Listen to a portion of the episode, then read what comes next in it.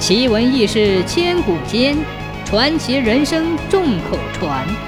千古奇谈。玉寺山屈子祠的右侧有一土墩，名叫望爷墩。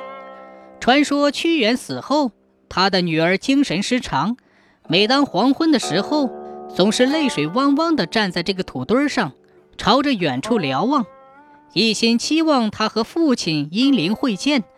但是望了许多日子，总是没能如愿。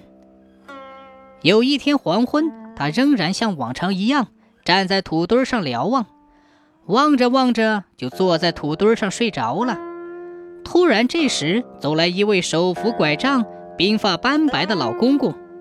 他对屈原的女儿说：“姑娘，你想见见你阴间的父亲吗？”“是的。”他说，“有什么办法吗，老公公？”“办法倒是有一个，只看你能不能做到。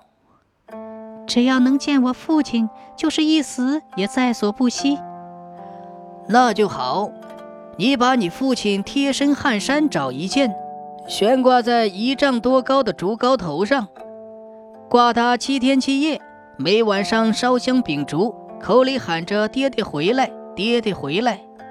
到第七天晚上，你就一定可以与你父亲会面了。白发公公说完，就扬长走了。屈原的女儿照着这样做了。到了第七天晚上。果真应了那位白发公公的话，见到了他的父亲屈原。以后，汨罗地区一带的人们家里病了人，说是魂不附体，就都照着这样做，把病人贴身的汗衫悬挂在郊外的竹篙头上，一边烧香，一边喊着病人的名字。